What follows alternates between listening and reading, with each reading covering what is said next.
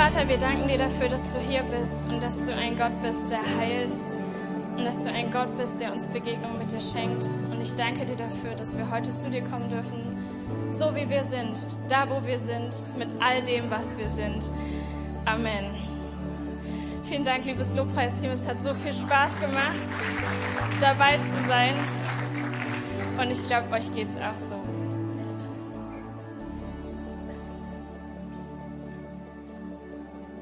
Es ist der 24.10.21 und ich predige über das Thema gute Gedanken. Und darum geht es äh, in der Predigt, dass wir alte Gedankenmuster haben, die vielleicht nicht gut sind und dass es möglich ist, diese durch gesunde, gute Gedanken zu ersetzen. Ein halbes Jahr später, 20.03.2022, ich predige über das Thema Turnaround. In dieser Predigt geht es um Paulus, der einige Schicksalsschläge erlebt und sich dafür entscheidet, nicht von schlechten Gedanken sich unterkriegen zu lassen, sondern darin eine Chance zu sehen in seiner Situation und zu sagen, nein, ich glaube, diese Situation ist gut, weil ich und andere Menschen um mich herum Gott begegnen können. Und das sind nur zwei Beispiele von einigen anderen, als ich mich in dieser Predigt vorbereitet habe und mir angeguckt habe, worüber habe ich eigentlich die letzten Male so gepredigt. Und dann fiel mir auf, hey, im Kern haben viele dieser Predigten eins gemeinsam, nämlich alte, kranke Gedankenmuster abzulegen und sich neue Gedankenmuster, die gesund sind, anzueignen. Und als ich dann mitbekommen habe, worüber ich heute predigen darf, musste ich lachen. Denn es geht heute um das Thema Erneuere deine Gedanken. Und ich habe mir gedacht, Wahnsinn! Ein Muster, das sich durchzieht. Man könnte es auch göttliche Fügung nennen. Und tatsächlich ist es so, es ist ein Thema, ein Prozess, der mich seit etwa zwei Jahren begleitet, in dem ich fest tief drin stecke, weil auch ich mich in diesem Prozess der Gedankenerneuerung befinde. Und ich lade dich heute dazu ein, mit mir auf eine Reise zu gehen. Eine Reise, wo ich dich und mich darin herausfordern möchte, was geht eigentlich in dir und in mir vor? Was sind da für Gedanken, die hochkommen, wenn du diese Predigt hörst. Und ich habe mir gedacht, es wäre ja auch gut, ein biblisches Fundament dafür zu haben. Also habe ich mir eine Geschichte herausgesucht von einem meiner Glaubenshelden. Und nein, es ist nicht Petrus, es ist nicht Paulus, es ist nicht mal König David, sondern es ist jemand viel Unscheinbareres, nämlich der kleine und unscheinbare Prophet Jona. Und ich hoffe, ihr seid schon gespannt darauf, worauf ich hinaus möchte. Vielleicht kennt der eine oder andere von euch diese Geschichte schon. Gott gibt Jona einen Auftrag. Er sagt ihm, hey, geh in die große und mächtige Stadt Ninive und sag ihnen, dass ich nicht länger ihrem bösen Treiben zuschauen werde. Genauer gesagt heißt es, dass er in 40 Tagen ein Unheil bringen wird über diese Stadt, sofern sie nicht zu Gott umkehren. Und als Jonas da, Jona das hört, reagiert er folgendermaßen, nö, kein Bock. Und er bucht sich ein Ticket für eine Fähre genau entgegengesetzt zur Stadt Ninive. Er besteigt dort ein Boot und will genau in die entgegengesetzte Richtung fliehen vor diesem Auftrag. Und das Interessante ist, wie Gott darauf reagiert. Er lässt einen großen Sturm heraufkommen und alle Seemannsleute, die eigentlich, also ihr müsst euch vorstellen, raue, bärtige Seemannsleute, die kriegen richtig Schiss, weil dieser Sturm so groß ist, dass sie Angst davor haben, dass ihr Boot untergeht. Und als Reaktion darauf fangen sie an zu beten zu ihren Göttern. Und dann machen sie zum Schluss so eine Art Flaschendrehen und die Flasche bleibt auf Jona stehen. Und er sagt, yo, sorry, ich war's, ihr habt recht. Ähm, wie können wir das Problem jetzt lösen? Am besten ist es so, ihr schmeißt mich einfach von Bord und dann ist die Sache geritzt. Gesagt, getan. Die Leute schmeißen Jona von Bord und tatsächlich, der Sturm legt sich. Als Jona vom Bord fällt, kommt ein Wal, schluckt ihn und er bleibt so lange in diesem Wal, bis er ein herzzerreißendes Gebet spricht. Ich kann darauf heute nicht eingehen, aber ich lade dich dazu ein. Es ist nämlich ein wunderschönes Gebet, was Jona dort spricht. Man spricht auch vom, vom Psalm des Jona. Und es ist richtig schön zu lesen, was er dort eigentlich betet. Und dann wird er wieder ausgespuckt. Und wir starten jetzt in die spannende Geschichte. Wir sind in Kapitel 3. Ein zweites Mal ergeht an Jona dieser Auftrag, in die Stadt Ninive zu gehen und ihnen zu berichten, was Gott vorhat. Wir lesen in Jona 3, 4 und 5 und 10 folgende Verse. Jona ging in die Stadt hinein und rief, noch 40 Tage, dann legt Gott Ninive in Schutt und Asche. Da glaubten die Einwohner von Ninive an Gott. Gott sah, dass die Menschen von ihren falschen Wegen umkehrten, da taten sie ihm leid. Und er ließ das angedrohte Unheil nicht über sie hereinbrechen. Wir müssen hier an dieser Stelle eine kurze Pause machen, denn ähm, ich finde das so interessant. Also Jona geht in diese Stadt und predigt eine Predigt, die heute so nie funktionieren würde. Also stellt euch mal vor, ich stünde jetzt hier und würde euch sagen, yo, also wenn du dich in 40 Tagen nicht für Jesus entschieden hast, dann ist es aus und vorbei. Nicht so gewinnend, oder? Also alles, was ich übers Predigen gelernt habe, ist hier nicht wiederzufinden. Und trotzdem funktioniert es. Wir lesen davon, dass die ganze Stadt sich bekehrt und zu Gott umkehrt. Wir haben letzte Woche in der Predigt von Bastian Decker gehört, dass bei der Predigt an Pfingsten bei Petrus sich 3000 Menschen für Jesus entschieden haben. Und ich dachte damals, boah, Petrus ist schon ein krasser Typ. Und wenn wir im Buch Jona lesen, wie viele sich da bekehrt haben, dachte ich, boah, Jona ist noch krasser. Wisst ihr, wie viele Menschen sich bekehrt haben? 120.000 durch diesen Einsatz, durch diese eine Predigt, von der ich denke, das kann eigentlich nie so funktionieren. Kommen wir zurück zu Jona. Es wurde durch ihn möglich, dass 120.000 Menschen sich für Jesus, äh, für Gott entschieden haben. Jesus gab es ja damals noch nicht, das ist ja Altes Testament. Und ich denke mir, boah, da muss ich freuen. Wie so ein Kind, das gerade den Süßwarenladen geplündert hat. Oder? Schauen wir doch mal, was die Bibel dazu sagt. Jona 4, Verse 1 und 2. Jona aber ärgerte sich sehr darüber. Voller Zorn betete er, Ach Herr, habe ich das denn nicht gleich geahnt? Ich wusste doch, du bist ein gnädiger und barmherziger Gott. Deine Geduld ist groß und deine Liebe kennt kein Ende. Du lässt dich umstimmen und strafst dann doch nicht. Und in dem Moment, als ich das gelesen habe, nochmal, da sind mir die Tränen gekommen. An Jona geht komplett vorbei, was für ein Wunder Gott durch ihn getan hat. Statt vor überschwänglicher Freude zu sein, ist er richtig angepisst. Er verlässt daraufhin die Stadt, baut sich eine Art Unterschlupf und will von da aus beobachten, was mit der Stadt passiert. Und der große Clou jetzt. Wenn es in dem Buch Jona darum ginge, dass eine ganze Stadt sich für Gott entscheidet und von ihren Wegen umkehrt, dann könnte eigentlich das Buch Jona in Kapitel 2 enden. Nämlich eben, als Ninive eingesehen hat, jo, das war nicht so gut, lass uns mal lieber diesem Gott folgen und von unseren Wegen abkehren. Aber ich glaube, im Buch Jona geht es um, ja, oh Wunder, den Propheten Jona.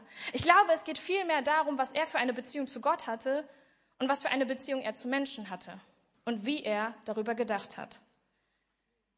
Wisst ihr, wenn ich Jona beobachte, dann bewundere ich ihn auf eine Art und Weise und auf eine andere, naja, da muss ich mich auch wieder drin erkennen. Ich bewundere sein tiefes Urvertrauen in Gottes Wesen. Mit was für einer Selbstverständlichkeit er von Gottes Liebe und Gnade spricht. Wohlgemerkt im Alten Testament. Im Alten Testament, von dem viele so glauben, dass es so grausam ist und dass Gott als Richter auftritt. Aber sonst hätte ja Jona nicht sagen können, ich wusste es doch. Du bist ein gnädiger und barmherziger Gott. Deine Geduld ist groß und deine Liebe kennt kein Ende. Und jahrelang war das tatsächlich meine Baustelle. Jahrelang habe ich versucht, Gottes Liebe zu verdienen, irgendwie durch meine Taten, durch meine guten Werke irgendwie Gott näher zu kommen. Und manchmal erwische ich mich heute sogar noch dabei. Und vielleicht gehörst du ja auch zu denjenigen, die mit diesem Gedanken zu kämpfen haben, ja, ist Gott wirklich gut? Liebt er mich bedingungslos? Und dann will ich dir heute sagen, ja, er ist für dich. Seine bedingungslose Liebe gehört dir. Ich glaube nämlich an einen Gott, der für mich ist, der das Beste für mich will, der seinen Sohn für mich hat sterben lassen, damit ich ewiges Leben bekomme. Und ich weiß, am Ende meiner Lebenstage werde ich die Ewigkeit mit Gott verbringen. Und das ist, woran ich glaube. Ich teile aber auch eine andere Herausforderung mit Jona und das ist die mit den Mitmenschen, die uns anvertraut werden.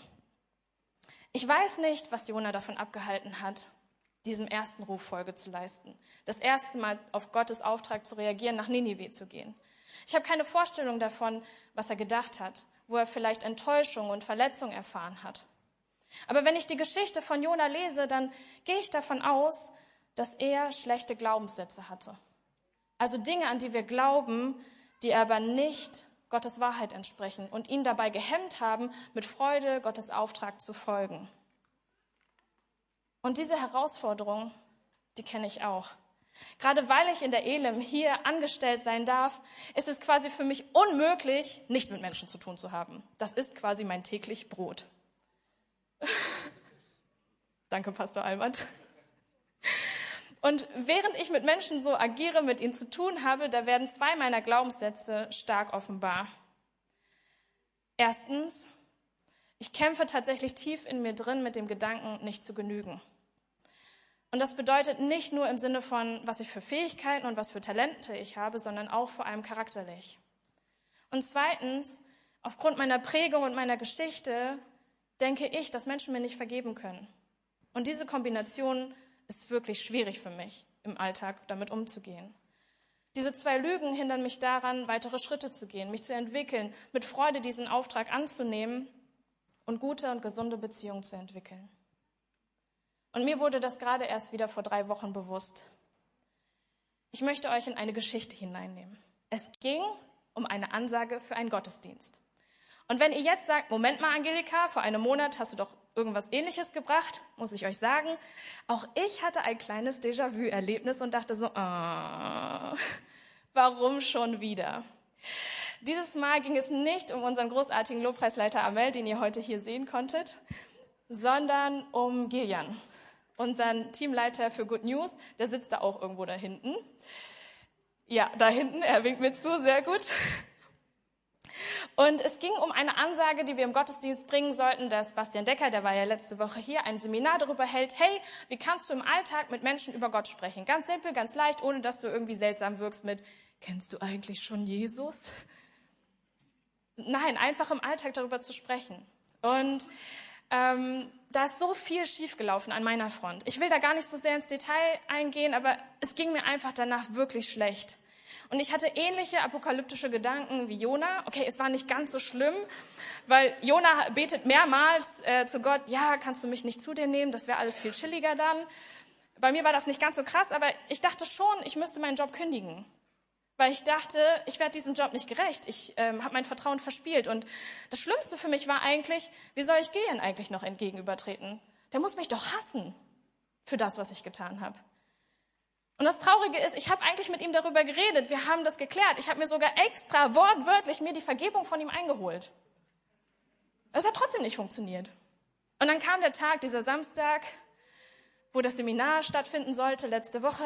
Und ihr glaubt nicht, was für ein Stein mir vom Herzen gefallen ist, weil 80 Leute sich dafür entschieden haben, das Seminar zu besuchen. Es war so gut, wirklich. Und es gab in dieser Session einen Teil, da sollte es um Heilung gehen. Also wie wir mit Fremden zum Beispiel über Heilung beten können, wenn wir sehen, hey, sie haben Schmerzen. Und ich habe mich auch herausfordern lassen. Ich habe gesagt, okay, ich probiere das mal, ich gehe nach vorne. Und dann hatte Bastian Decker dazu aufgefordert, dass uns Menschen gegenüberstehen sollten, die Schmerzen irgendwo haben, gerade akut. Und dass wir dann ähm, dafür beten sollten.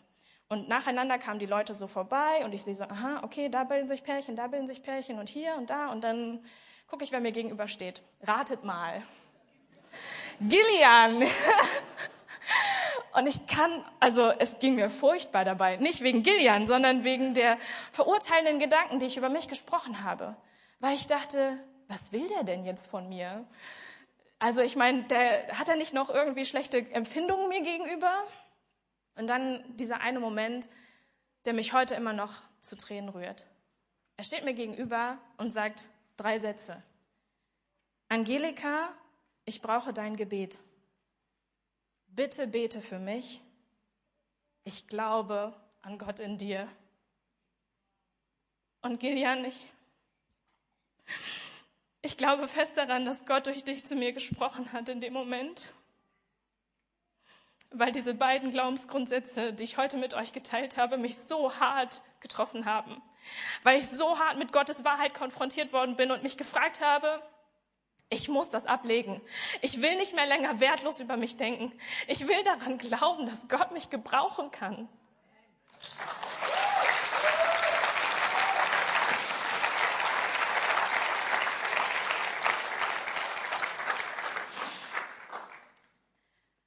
Wisst ihr, die Wissenschaft, die sagt uns, dass jeder Gedanke, den wir denken, in unserem Gehirn abgebildet ist, physisch abgebildet durch die Nervenzellen, die wir darin haben und die Verbindungen untereinander. Und je öfter wir einen Gedanken denken, desto ausgeprägter ist diese Verbindung. Und von den zwei Gedanken, die ich euch heute geteilt habe, ey, das ist überhaupt kein Problem mehr, dass ich diese Gedanken denke. Das ist wie eine Autobahn. Wum, und dann ist dieser Gedanke da. Aber die Wissenschaft sagt uns auch, es ist möglich, dass wir uns neue Gedanken antrainieren. Und das Traurige daran ist, das dauert Zeit. Ich bin aber froh. Gott sei Dank ist es so, dass ich mir neue gute Gedanken antrainieren kann. Und diese Gedanken, die beginnen leider nicht mit einem Autobahnbau. Sie beginnen mit einem Trampelpfad. Und je öfter ich diese Gedanken in meinem Kopf denke, desto breiter wird dieser Trampelpfad und desto mehr wird er ausgebaut. Was die Wissenschaft uns sagt, ist schön und gut. Und ich bin auch der festen Überzeugung, dass Menschen krasse Dinge abseits von Gott bewegen können. Ich meine, wir sehen das tagtäglich in der Welt. Aber ich bin auch der tiefsten Überzeugung, dass ohne Gott es viel schwieriger und viel anstrengender ist und nicht so leicht, wie er es schenken könnte. Ich habe mich also dieses Jahr auf den Weg gemacht, zu gucken, wie ich diese schlechten Gedanken durch gute Gedanken ersetzen kann.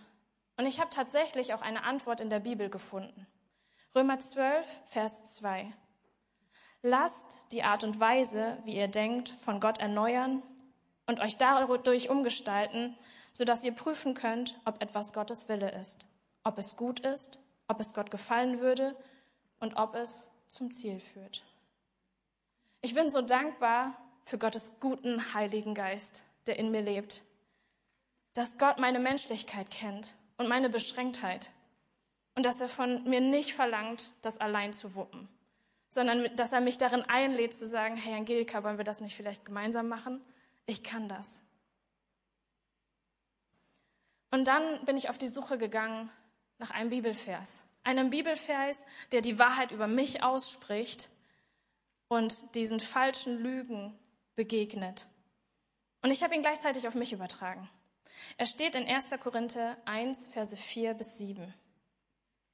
Immer wieder danke ich Gott für mich und für die Gnade, die Gott mir durch Jesus Christus geschenkt hat. Denn durch ihn bin ich in jeder Beziehung und in jeder Art von geistlicher Rede und Erkenntnis reich gemacht worden. Die Botschaft von Christus hat einen festen Boden in mir gewonnen. Deshalb fehlt mir keine der Gaben, die Gottes Geist schenkt. Und das ist ein Vers, den ich mir jeden Tag durchlese. Gloria, kannst du?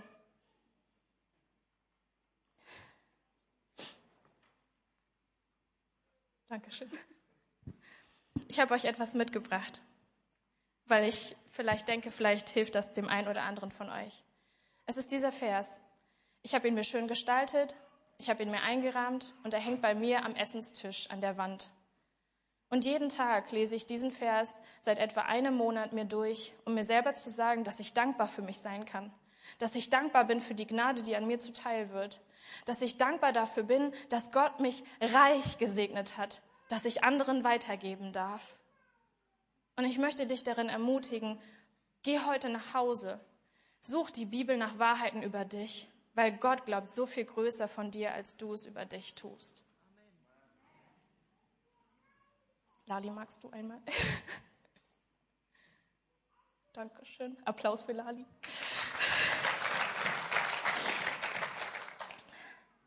Ich wünschte, ich könnte euch heute etwas an die Hand geben, sowas wie drei Schritte und dann hast du es erledigt. Aber ich will euch stattdessen lieber einladen, ehrlich mit euch sein und sagen, hey, Wenn es um den Prozess der Gedankenerneuerung geht, dann geht es eben nicht um einen Schalter, den wir umlegen, sondern eine Reise, eine gute Reise, in der uns Gott durchführt und die er mit uns zusammen geht. Und ich glaube an ein gutes Ziel. Ich bin so froh, dass ich nicht allein auf dem Weg bin, dass Gott mir Menschen wie Gillian zur Seite gestellt hat, um mich daran zu erinnern, dass es Gottes Wahrheiten gibt, die ich annehmen darf. Und ich möchte euch noch eine Sache teilen, die mir total wichtig ist. Gott hat Jona gebraucht. Trotz seiner schlechten Gedanken, trotz falscher Gedankenmuster hat Gott ihn gebraucht.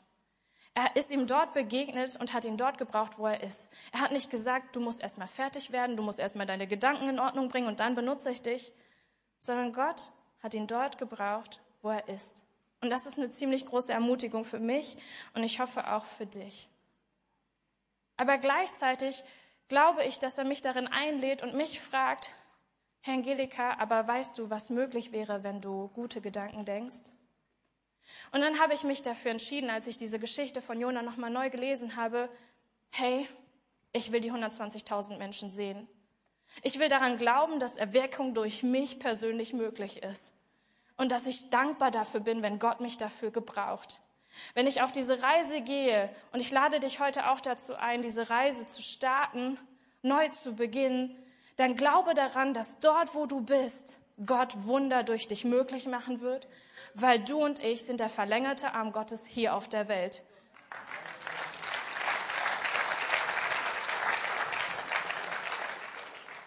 Und ich bitte euch jetzt aufzustehen und eure Augen zu schließen.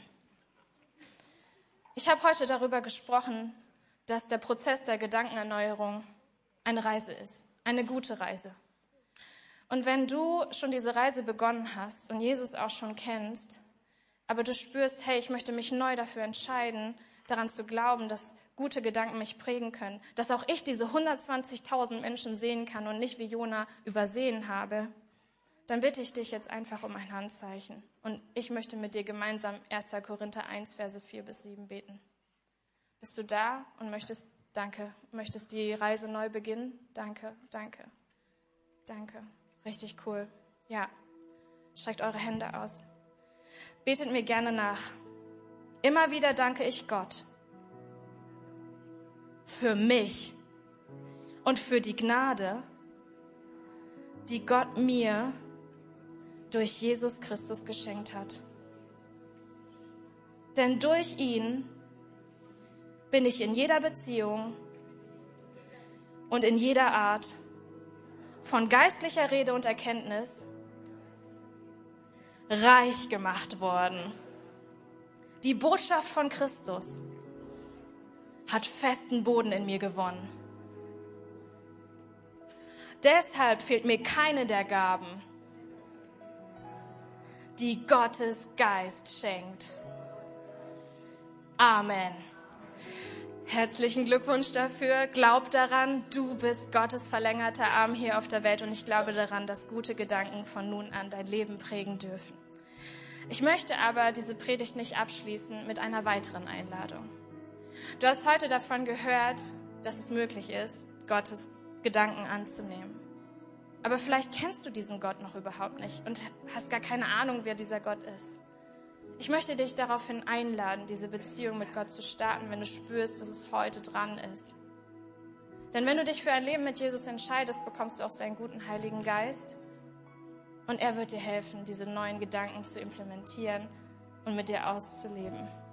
Ich kann dir sagen aus meiner eigenen Erfahrung heraus, dass ich einige Therapiesitzungen hatte, bevor ich Jesus kannte. Und natürlich hat das geholfen, ich will das nicht kleinreden.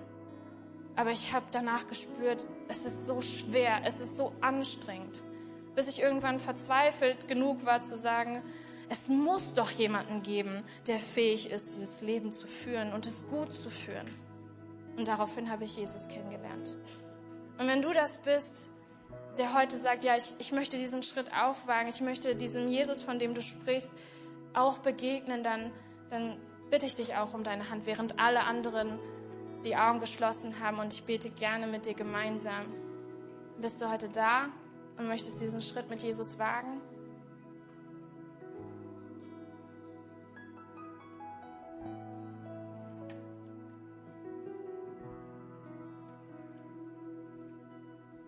Church, lasst uns gemeinsam beten.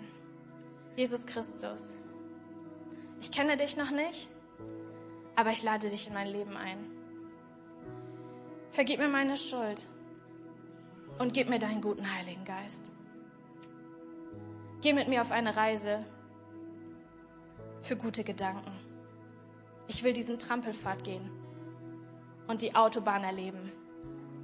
Und ich will erleben, dass du Wunder durch mich tust. Ich danke dir, dass du mich bedingungslos liebst. Amen.